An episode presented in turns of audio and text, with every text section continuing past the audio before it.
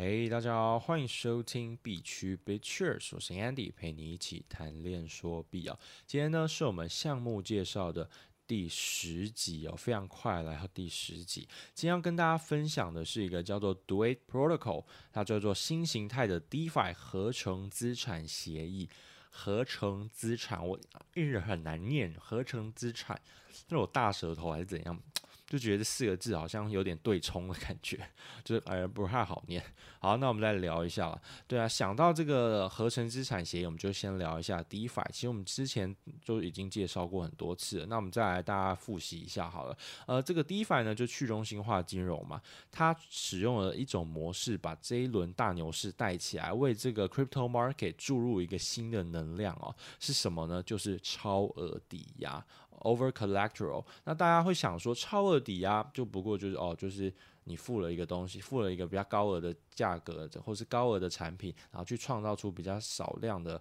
借出少量的一些呃代币啊，去进行使用。但其实它背后其实蛮蛮大的因素在于说，因为呢。我们在这个 crypto market 里面最看好的可能就是比特币啊、以太坊。那今天这个超额抵押呢，就是要你拿出一个公认、大家都承认的一些货币，有价值的货币，然后去这个呃 DeFi 的协议里面进行借贷嘛。所以呢，我们才能借出一些，我们就存入以太坊，借出可能在 MakerDAO 里面是这个贷的这个去中心化美元稳定币。好了，那你这个贷呢，你会想说。这个代是它重新铸造出来的，也就是我们称它为 mint，我们把它 mint 出来的，它是基于以太坊生态所造出来的一个产品，所以这个代它背后其实它就是一个代币而已。为什么它有价值？就在于说我们当初抵押超额抵押的产品，赋予了它这样子的一个背后的价值支撑。就像是你可能会说啊，呃，现在的这些像股票好了，一间台积电的股票。你拿台积电的股票，它不过就是一张纸。那为什么这张纸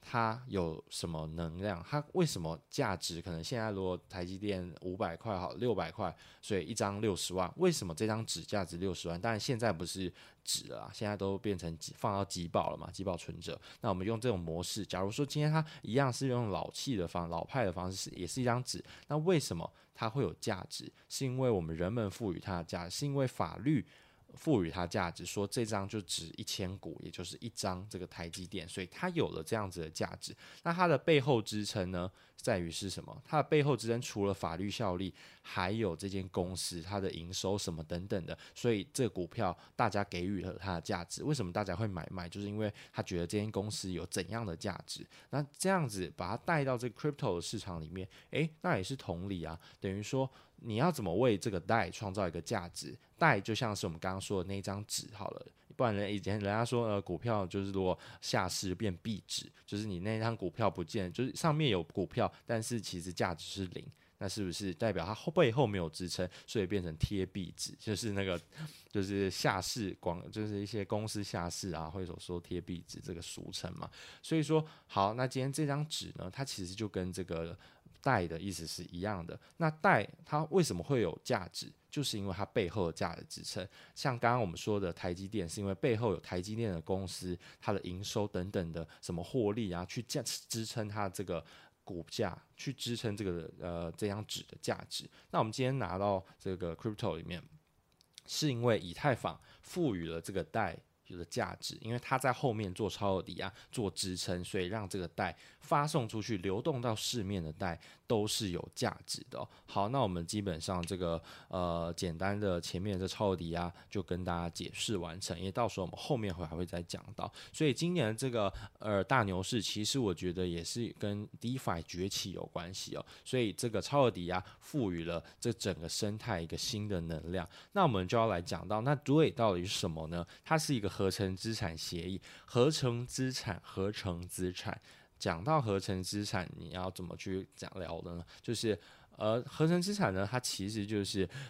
简单来说啦，就是把世界上的这种可能是股票，可能是债券，可能是呃，像是呃一些黄金啊、贵金属等等的这些东西。把它带到这个链上面。我们之前有讲过说，其实，在区块链它是一个封闭的体系哦。这个封闭的体系呢，那我们要怎么把链外的资讯拿进来？是不是就需要一些额外的？像我们当初说去中心化的预言机 Chainlink，我们前面的呃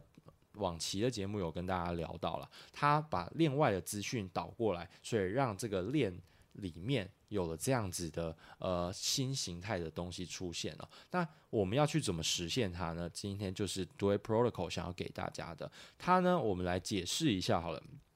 它。就像是把这个在外界的外部世界的东西，我们现在生活的世界，把它的资产带到我们这个链里面嘛。那我们来举举个例子好，一样是用股票来说。那今天我们如果要买一个，假如是美股 Tesla。我们要买一股的美股的 Tesla 这个股票，那我们要怎么在链内把它创造出来，创造出一个 Tesla 呢？在这个 d u a Protocol 里面呢，它是采用一个叫做 DAsset 的这方式哦。第一只是一个，就像我们之前前期的有一集在讲 Aave，我们有说 A Token。那今天他就要把它创造出这个合成资产，叫做 D token 了。而这个 D token 你要 D 什么 token，就要看你想要创造出怎样的链外资产。像我们今天用这个 Tesla 来跟大家解释好了。那如果你今天要去创造一个呃特斯拉的股票的代币的话，那你要怎么创呢？你就先。把一个资产一样，我们是采用以太坊好了。当然，它未来也会有出非常多。它目前是跟大家讲说，像是 WBTC 啊，就是封装型的比特币，或是以太坊，或是代，或是什么 USDT 等等的之类的，都可以进行抵押哦。所以呢，你会把你的这个池子，把这个钱呢抵押到什么？抵押到他们这个 DAI Protocol 里面的资金池哦，这个资金池呢，我们可以把它称为叫做 CDP 哦，它跟 MakerDAO 也是很像的，叫做债债务持仓、债务仓。所以你在这个里面呢，CDP 里面，假如我们今天按市价来看好了，呃，这边会稍微复杂一点，大家可以呃仔细听一下啊。那我就尽量的借用简化的方式跟大家来讲解。而今天，如果一一枚以太坊价值一千五百美金，那我呢，想要做出 mint 出一个 Tesla 的代币，就是跟外部进行结合，那我就要把这个呃一块钱的以太坊先存到这个 CDP 的抵押债仓里面，作为担保品。担保品就是为了做超额抵押嘛。然后我们担保后呢，他可能说啊，因为这个美股的这个关系哦，他觉得美股每一股都要去进行就是三分之一的这个风险担保，所以三分之一的融资率代表说我们一千五百美元等值的以太坊现在一颗嘛，然后你只能命出五百元的 Tesla 股票代币。价值五百元的，然后他会把它命成叫做 D Tesla 这个代币哦，然后但是市价的这个 Tesla 每一每股是六百元，所以呢，等于你获得了零点八三股。那这个大家先听一下就好，有一个概念就行。然后今天呢，我们是不是？获得了这个 D Tesla，因为我们抵押了这个到 CDP 里面嘛，所以我们最后创出这个 D Tesla。这个 D Tesla 呢，你可以用四种的状态去处理它。第一个当然就是你可以赶快，因为你如果有钱金钱的需求，你就可以把 D Tesla 赶快换成美元的法币，换成法币可能不一定美元啊，就换成实体上是这个世界上运行的这些货币都可以。或是呢，你可以把它等值，你如果比较会玩一点，或是你想要撞。创造一些收益的话，然后你也看好这个 D Tesla，你也看好这个 Tesla 的这个股价会可能会上扬，所以你就继续 hold 着嘛，你就可以准备说，好，我们刚刚不是说五百元的这个 Tesla 代币。等值五百啦，等值五百元的。那我们今天再准备另外的五百元的美元稳定币，可能是 USDT 好了，我们就可以做这样子，把它放到 Swap 协议里面。我们之前有讲，在那个 DEX 去中心化交易所里面，我们可以自由的进行上币嘛。然后你去创造这样子的流动性，等于说你把自己又变成了一个叫做 LP 嘛，叫做 Liquidity Provider，就是流动性提供者，来去赚取人家在上面交易所进行的呃这些手续费，所以你到时候就可以吃到一些获利，等于说你变成 LP 了嘛。我们之前有讲过说，Liquidity Provider 你就可以在市场上呃创造等于说自动做事的概念，你就可以为市场上添添加流动性，创造流动性，然后平台呢为了感谢你创造流动性，它还会给你相对应的收益，所以你就可以当这个流动性提供者 LP。然后第三呢，你也可以把这个 D Tesla 存到这个借贷协议里面。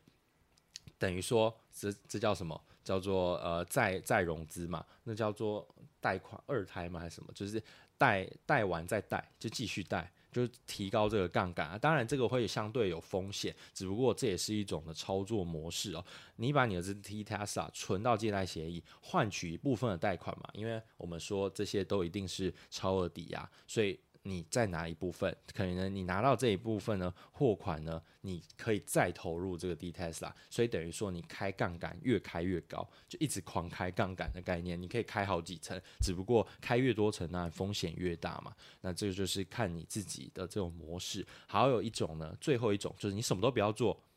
你就是让它放着。你就让它一直放着就好了，就是让它可能涨了，你到时候可以换回等值的担保品嘛。所以最后呢，然后或者是甚至 Tesla 股价涨了，你就可以到时候去进行操作嘛。就是涨了代表比较好嘛，你到时候可以卖回，就可以用比较少的钱继续进行兑换。所以说最后如果我们要把这个担保品拿出来，因为毕竟我们是做借贷，做出呃创造出一个合成资产叫 D Tesla，但是我的重点还是因为后面的担保品。那谁来为这个 Tesla 背书呢？就是这个以太坊为这个 mint 出来铸造出来的 D Tesla Token 背书，因为 D Tesla 它其实不是 Tesla，对不对？它跟实际上市场上运行的这个 Tesla 的股票其实是不一样的，对，所以说谁为它创造价值，就是以太坊。我们刚刚说的抵押品，可是你可能抵押的是 USDT。贷等等的都可以哦，所以这当然就是不限嘛，就看你当初丢到 CDP 里面的是什么东西哦，然后你最后就把这个零点八五股呃零点八三股的这个 d tesa 还到这个债务持仓里面，所以到时候你就把这个担保品拿回来，诶，那是不是有点像这个当铺的概念？当铺是不是你把东西拿去典当，你把珠宝、钻戒、欧多拜呃汽车拿去？就是抵掉嘛，抵掉，他会先给你一笔钱。那到时候你如果呃想说，OK，我要还回来，我觉得诶，我有钱了，或者你那个时候资金已经没有这么紧缩紧绷了，所以你再把钱拿去还，可能加一点利息等等的，然后去还给这个当铺，当铺就会把你当初给的这个抵押品或是担保品，你的担保品。退还给你，诶，那这个逻辑其实你可以用简单的方式来说。如果你不要想刚刚讲的，其实有一点复杂了，那你最简单的，你就把它想成是你今天在一个当户进行交易，这就是这个协议想要带给你的一个概念。所以你到时候可以换回你该有拿的担保品。刚刚我们是说一块的以太坊，所以你把这零点八三股的 Tesla D Tesla 啦，D Tesla Token 还回去，你就可以获得一枚的比特，呃，一枚的以太坊。你刚刚放进去，你之前放进去的，所以呢，你会说，哈，那特斯拉你干嘛不自己去市场上购买就好？特斯拉股票，那我们就要来讲。那如果我用台湾的方式来讲，如果你今天在呃台湾要交易美股的话，你可能是需要什么东西？好了，我们就讲，呃，你需要准备副委托，然后一堆微博的文件，这么多东西才能去做。然后副委托呢，你要把它寄到，你可以透过券商，然后把你寄到什么美国嘛，反正到时候。这些都有一些邮电啊、手续费，还有一个最小 min，就还有一个 minimize，就是你付的最小最小金额是多少多少美金之类的。我记得它蛮复杂的啦。然后这个付委托呢，就是你要付很多的钱，关于这个中间的邮电费啊，或者你要创办，或是它甚至有太多的这个门槛在，所以导致你每一笔要汇出去来汇这个邮电费都是不止了嘛，就等于说你光中间。你可能只是要买几百美金而已，但是你光这个手续费就被人家抽一百，那你不是觉得很痛？对不对？就还没买你就开始负债，还没买到这个，还没买到股票你就先赔了赔了一百美金的这种邮电费。好，那我们再来讲，然后因为现在可能所以大家很多人去使用一个可能那个啊史蒂夫和戴夫啊，是不是一起睡公园那两个人是用一种尾鱼啊，对不对？尾鱼很多人在用，不然就是这个第一第一交易就是有几个嘛比较红的。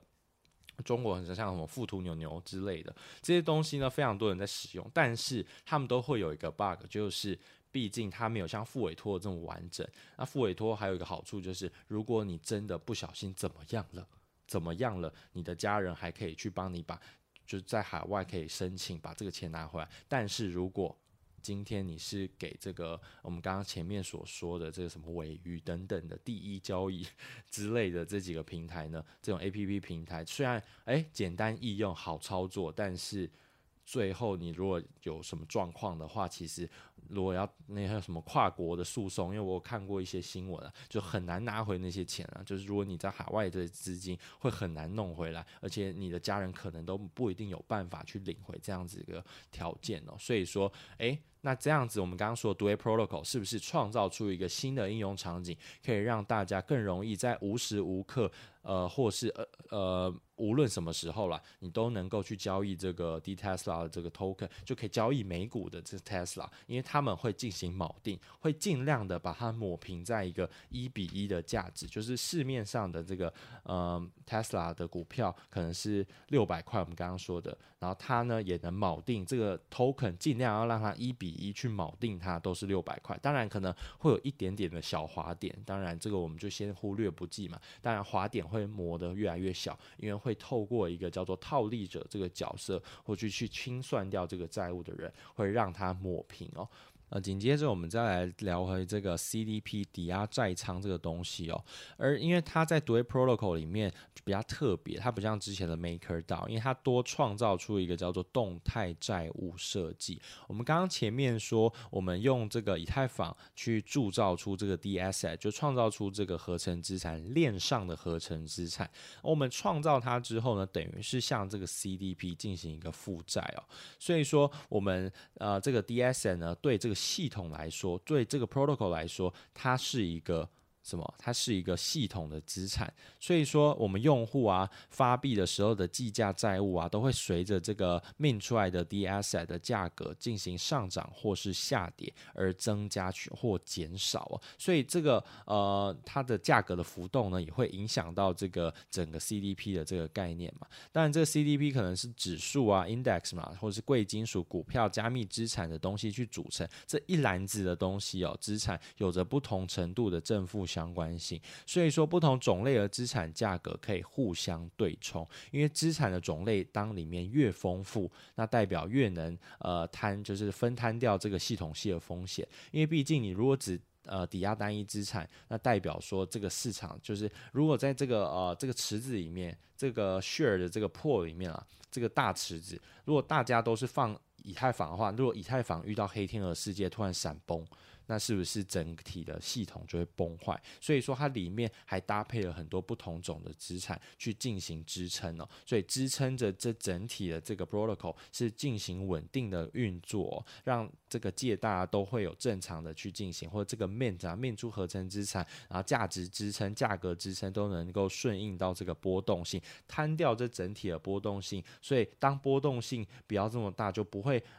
容易到清算到别人的资产，而这个动态资产配置还有一个好处哦，就是你就是你可以抵押他们家的平台币，所以就要讲到他们的这个呃 Duet 的的代币模型，他们平台币的模型哦。这边我用平台币来代表好，不然一直念这个 Duet 有点绕，也是很绕口。好，我们这个平台币呢，它有什么好处？就是你如果一样也是抵押到里面的话，你可以让你的。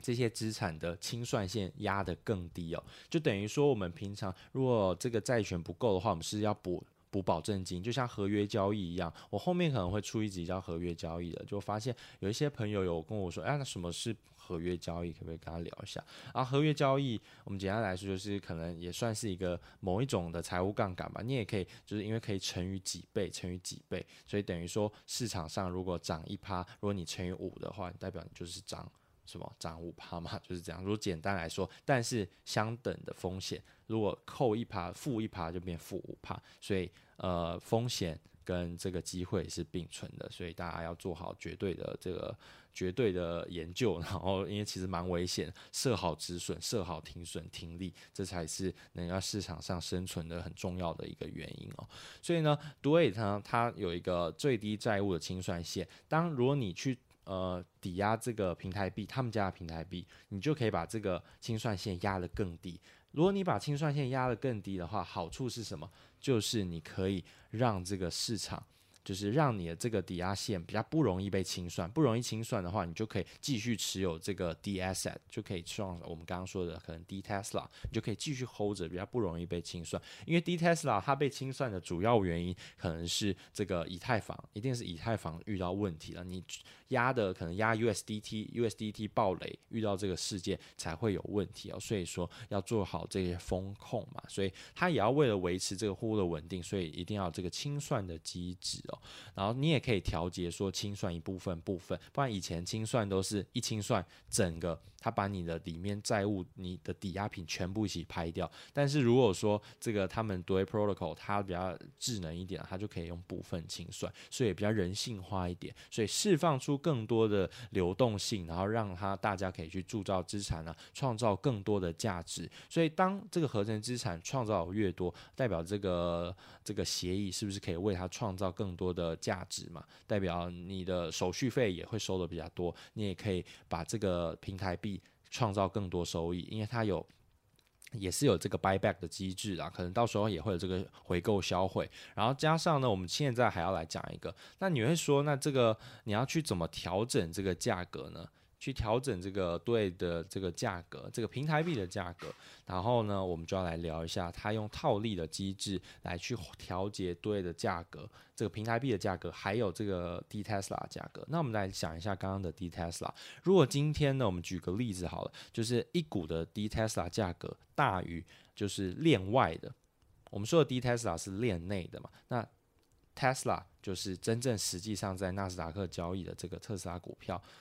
如果呢，我们这个链内的大于链外的，这样我们这样讲好像比较好讲。链内的大于链外的话，这个价格，所以呢，用户就会向系统销毁一股的这个 D Tesla 等值的这个平台币啊，去铸造出一股的这个 D Tesla，是什么意思呢？就是他去销毁。然后获得这个溢价，等于说他可以用市价卖出这个同样的这个资产来获得这样子的一个溢价。然后他这样的溢价呢，是不是可以变相的去推动这个 D Tesla 价格向这个 Tesla 就是？链外的这个 Tesla 慢慢靠拢，跟纳斯达克上面的 Tesla 的价格靠近，更加靠近。所以说呢，系统的这个平台币供应量减少，这个平台币的价格就会升高。这我们讲过，就是在流动性的范围底下，供应量减少，因为销毁嘛，是供应量变低，价格升高。那如果今天反向来说，链内的这个 Tesla 价格。比链外的 Tesla 价格还要低的话，那用户就可以用一股的 D Tesla 把它注入到回，就是注入到系统里面，再去回铸造一个新的这个价值为一股 Tesla 的平台币。那这个平台币呢，是不是就可以在市场上交易市场上套现？所以套现完，它获得的这些差价，可以增加对 D Tesla 的需求。这其实就是一个我们看过的供给嘛，供需理论的画的，我们之前画过那种供需理论的那个逻辑，供需市场嘛，所以就像是一个看不见的手在掌控哦。因为有了套利者这个角色，他鼓励用户去这样子，所以他会慢慢的将链内跟链外 Tesla 价格慢慢磨、慢慢磨、慢慢磨。经过这样子的回注、销毁、buyback 之类的这几种的操作呢，它会让。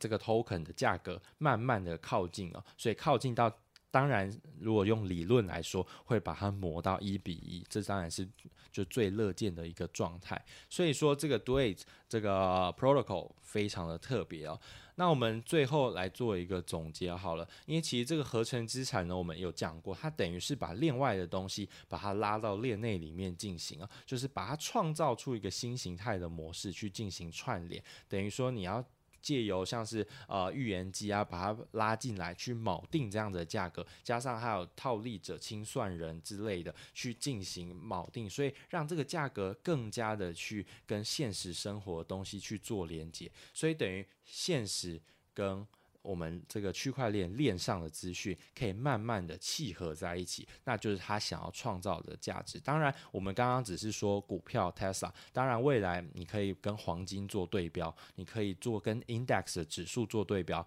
所以它给我们很多的想象力，在于说万物皆可链，就是全世界的所有的这些东西，其实到未来如果可以够量化的话，那么它就可以上到区块链来。变成一个合成资产，变成一个 D asset，变成一个呃这种链上的资讯啊的资产，可以创造出一个新形态的价值哦，然后让更多人可以加入，因为毕竟在 crypto 世界里面，你只要有个 Web 三钱包，这些东西全部你都可以做，然后一切都会变得更加的繁荣，去创造更多的这个生态，让这整体的市场变得更多人去进行参与。当这个如果很方便使用，更易用的话，一定会有越来越多人能加入，加上它的手续费一定会比现在市面上的还要来得低哦，这是正常，一定会慢慢的去降低这个手续费，因为毕竟它是一个去中心化的世界，我们不需要中介商，不需要中间人，